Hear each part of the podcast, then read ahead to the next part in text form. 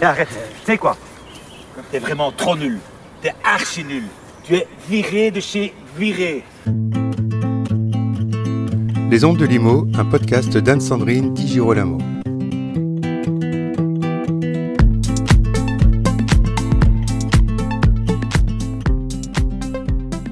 En toute franchise, je n'ai pas osé vous faire entendre la suite de cet extrait de Dickeneck avec François Damiens. Et de toute façon, on ne fait pas du tout comme cela dans la vraie vie. Bien sûr, la pandémie a modifié les rapports de chacun au travail, ainsi que les relations entre employeurs et salariés, mais toujours pas dans ce sens-là. On note, à l'inverse, une hausse très sensible des ruptures conventionnelles. À savoir, toutefois, si la rupture conventionnelle est la meilleure option pour une rupture négociée du contrat de travail. La réponse avec Valérie Duez-Ruff, avocat en droit du travail. Valérie Duez-Ruff, vous avez publié récemment sur votre compte LinkedIn un article des échos sur la grande démission, un phénomène de démission en masse aux États-Unis. En France aussi, les salariés souhaitent euh, voir euh, leur manière de travailler, leur relation au travail changer. Toutefois, par contraste avec les Américains, les Français semblent privilégier la demande de rupture conventionnelle à la démission. Sur vos réseaux, vous avez fait tout de suite remarquer que la rupture conventionnelle n'est pourtant pas la meilleure option pour une rupture négociée du contrat. En effet, Anne-Sandrine, alors d'abord je voudrais préciser qu'il y a une augmentation, une forte augmentation en 2021 du nombre de ruptures conventionnelles homologuées. Oui. Euh, ça me semble intéressant et là aussi ce que je voudrais pointer du doigt par rapport à la différence aux États-Unis, c'est que nous en France, nous avons un système d'allocation chômage qui permet aux salariés, lorsqu'ils quittent leur emploi, de bénéficier du chômage oui, évidemment, aux États-Unis, la vie n'est pas du tout la même. Voilà, donc eux, ils peuvent se permettre de démissionner. Nous, en France, on a cette sécurité de l'État-providence qui nous permet de bénéficier du chômage. Donc, en effet, pourquoi s'en priver et pourquoi dès lors démissionner? La démission est vraiment toujours autant que possible à éviter parce que ça nous prive du droit au chômage et que même si on part pour retrouver un job, ben, on ne sait jamais si le job va vraiment marcher sur du long terme, si on va pouvoir passer à période d'essai, et donc on aurait perdu nos droits au chômage. Et ça, c'est un petit peu fâcheux. Donc autant possible, essayer de privilégier une rupture négociée du contrat de travail. Alors, bien souvent, tous les clients, et j'en viens à votre question, Anne-Sandrine, tous les clients, quand ils viennent à mon cabinet, ils me demandent Maître, je voudrais une rupture conventionnelle homologuée. Avec un oui, ça paraît si simple en plus. Ça paraît simple. Et c'est vrai que c'est un dispositif qui est assez récent, hein, puisqu'il date que de 2008. Il a été créé, en réalité, c'est une sorte de contrat entre l'employeur et les salariés c'est une rencontre entre l'offre et la demande, le salarié voulant quitter son poste et l'employeur mhm. étant d'accord. Mais pour cela, il faut être deux. C'est le principe de base, il faut être deux. Et certains employeurs ne sont pas d'accord pour accepter ce principe de la rupture conventionnelle homologuée. Pourquoi? Parce que ça induit un coût pour eux, notamment mhm. ils doivent verser l'indemnité spécifique de rupture euh, de la conventionnelle, correspond soit à l'indemnité conventionnelle, soit à l'indemnité légale, selon si elle est plus favorable pour le salarié. Et donc certaines entreprises ne souhaitent pas, et elles ne sont pas obligées, on ne peut pas les contraindre à signer une rupture conventionnelle. Donc, pourquoi euh, pourquoi est-ce que les salariés ont autant envie d'avoir cette rupture conventionnelle homologuée et pourquoi surtout je leur dis ce n'est pas forcément une bonne idée? Parce que la rupture, conventionnelle, la rupture homologuée est soumise au forfait social qui fait que les sommes qui sont versées à l'occasion de la signature euh, de cette convention sont soumises au forfait social donc elles sont majorées de 20%.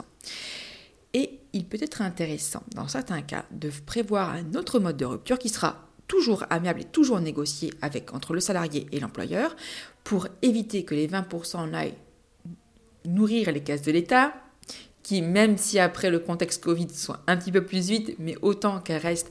Et appauvrir celle de l'entreprise. Exactement, autant que ça soit pour l'entreprise, soit que ce soit réparti entre l'entreprise et le salarié. Mais en tous les cas, voilà, c'est inutile d'alourdir euh, l'enveloppe finalement qui sera accordée aux salariés dans le cadre de la rupture. Donc c'est vrai qu'il y a d'autres moyens de faire. Lesquels alors? Alors lesquels? Eh bien, on en revient à ce qui se pratiquait avant euh, l'introduction du dispositif en 2008, qui est en réalité de se mettre d'accord sur le licenciement.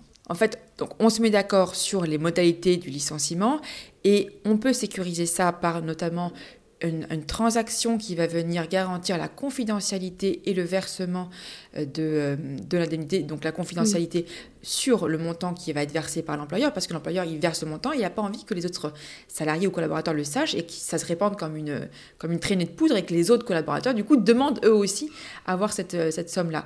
Donc, l'obligation de confidentialité qui va être imposée euh, aux salariés bénéficiant de cette indemnité-là va être favorable pour l'employeur, et puis également une obligation de non-dénigrement qui va peser tant sur l'employeur vis-à-vis du salarié qui part que vis-à-vis du salarié. Pour, pour l'entreprise qui ne pourra pas dénigrer son ancien employeur. Donc ça peut avoir l'intérêt et ça se, ça se prépare, ça se sécurise dans l'intérêt de l'employeur et du salarié, parce qu'évidemment, un employeur ne va pas verser une somme sans garantie derrière que tout va bien se passer. Comment est-ce qu'on sécurise cet accord? L'accord se sécurise par un protocole transactionnel qui, lorsqu'il est fait entre euh, gens de confiance, entre avocats notamment, qui sont tenus à leur confidentialité, euh, on va tout préparer en avant et euh, en amont, et puis après, les choses vont se dérouler. Mais c'est vrai que normalement, ce n'est plus tellement admis, on va dire, pour dire les choses diplomatiquement, depuis, en tout cas particulièrement depuis qu'il y a eu le dispositif de la rupture homologuée, qui est censé venir justement assainir tout ça, assainir une pratique qui était euh, qu'on faisait mais qui ne se disait pas trop, voilà. Est-ce que la transaction est possible, ou est utile uniquement pour des contrats de travail très importants, des cadres avec des salaires euh, plus importants? La transaction peut intervenir tant pour l'exécution que pour la rupture du contrat de travail, et ce, quel que soit en réalité le statut du salarié, qu'il soit ouvrier ou cadre de très haut niveau, euh, peu importe. Le, la transaction, c'est en fait un contrat, là aussi, entre mm. l'employeur et le salarié, où ils se mettent d'accord sur l'ensemble de choses. Ceci dit, on fait quand même intervenir un avocat. C'est bien préférable, oui. Parce que déjà, pour qu'il y ait une transaction, il faut qu'il y ait des concessions réciproques et il faut que ce soit équitable. Sinon, on peut prétendre après qu'il y a un vice du consentement parce que ce qui est très important, c'est qu'une fois que le contrat est signé, eh il est valable. Il a autorité de la force jugée et on ne peut pas le remettre en cause sauf à démontrer que le consentement a été vicié. Donc là, c'est un peu compliqué. Donc c'est pour ça qu'il est préférable toujours de faire appel à des avocats. Et là, je plaide pour ma, ma paroisse, bien évidemment. Euh, mais ça va nous permettre, un, d'avoir des discussions qui vont être confidentielles. Si ça n'aboutit pas, c'est pas grave, il n'y a pas de risque derrière qu'on soit coincé.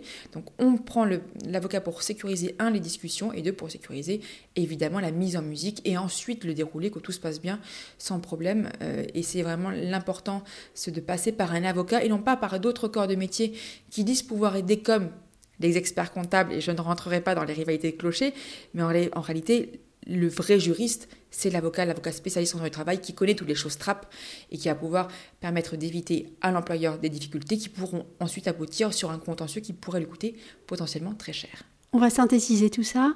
Quelles sont donc les, étapes les plus importantes pour engager une négociation euh, en vue de conclure une rupture négociée? Et puis, euh, quels sont vraiment euh, les points les plus importants euh, à, valider.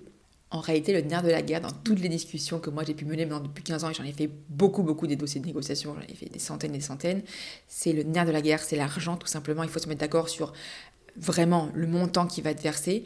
Euh, et après, ce n'est que de la cuisine interne. La façon dont on le fait, la façon dont on dispatche les différentes sommes.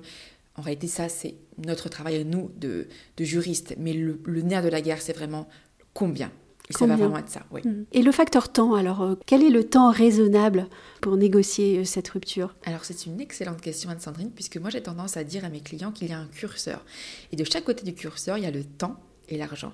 Soit vous êtes pressé et vous savez que vous ne pourrez pas avoir beaucoup d'argent, soit vous n'êtes pas pressé et vous pourrez optimiser vraiment vos espoirs d'avoir une indemnité plus élevée lorsque vous êtes côté salarié.